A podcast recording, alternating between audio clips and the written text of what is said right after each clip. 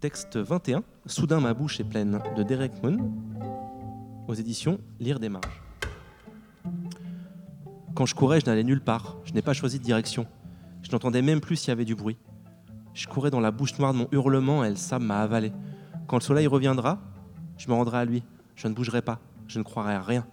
Quand ils viendront, car ils viendront, qui que ce soit, avec une histoire ou une autre, en ami ou en ennemi, je dirais non.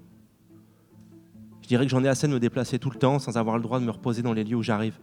Je dirais que cet endroit est le mien, ici, partout. Je dirais que tout le monde est chez lui dans le monde, c'est tout. S'ils ont un Dieu censé avoir choisi cette terre ou une autre, ce peuple ou un autre, je leur dirais que c'est pas un Dieu mais un diable.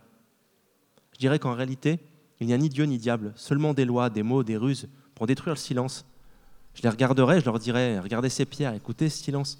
Qui exprime ce silence et que dit-il? Non, mais non, je dirai rien parce qu'ils n'écouteront pas qui que ce soit. Ils riront. Ils sauront que je suis fou. Ils approcheront protégés par leur certitude. Je ne tendrai pas cette pierre dans ma main. Je ne demanderai pas à qui elle appartient, ni à qui a le droit de la réclamer.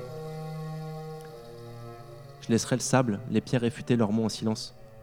Et le premier qui viendra m'enlever cette pierre, elle sera à lui. S'il a une envie si vive de la posséder, je lui enfoncerai dans sa tête pour qu'elle devienne sa seule pensée, son dernier rêve, celui dont il ne se réveillera jamais.